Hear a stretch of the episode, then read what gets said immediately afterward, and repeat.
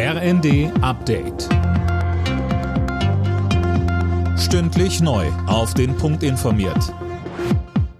Ich bin Dirk Justes. Guten Tag. Wie kann die Unterbringung und Versorgung von Geflüchteten besser klappen? Dazu treffen sich heute Bund und Länder zu einem Gipfel. Viele Kommunen sagen, dass sie an der Kapazitätsgrenze sind.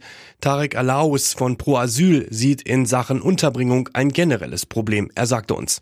Das ist nicht nur ein Problem von geflüchteten Menschen. Deswegen müssen soziale Wohnungen aufgebaut werden, müssen zur Verfügung gestellt werden, sowohl an Menschen, die Hartz IV empfangen mit deutschem Staatsangehörigkeit, als auch an geflüchteten Menschen. Nur so kann man die Wohnungsknappheit lösen und nicht mit anderen scheinheiligen Debatten, die gar nicht zu einer Lösung führen.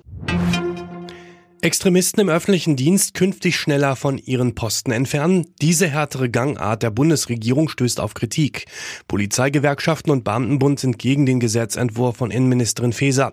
Bislang müssen Maßnahmen gegen Beamte vor Gericht durchgesetzt werden. Künftig soll das per Anordnung gehen. Der Vorsitzende des Deutschen Beamtenbundes Ulrich Silberbach sagt im ZDF, und dann reden wir über 140 Fälle. Und das ist aber für die Kolleginnen und Kollegen so, als wären sie alle erstmal mit dem Generalverdacht belegt, nach dem Motto, unsere Bundesinnenministerin, die oberste Dienstherrin, traut uns nicht. Bei der Lufthansa am Frankfurter Flughafen läuft nach der massiven IT-Störung mittlerweile wieder alles soweit nach Plan. Morgen droht wegen eines Verdi-Streiks an mehreren großen Flughäfen Chaos. Die Airports Frankfurt, München und Hamburg sagten alle Passagierflüge ab. In Berlin startet heute wieder die Berlinale. Die 73. Ausgabe des Internationalen Filmfests findet zum ersten Mal seit drei Jahren wieder ohne Corona-Beschränkungen statt. Vieles dreht sich um den Ukraine-Krieg.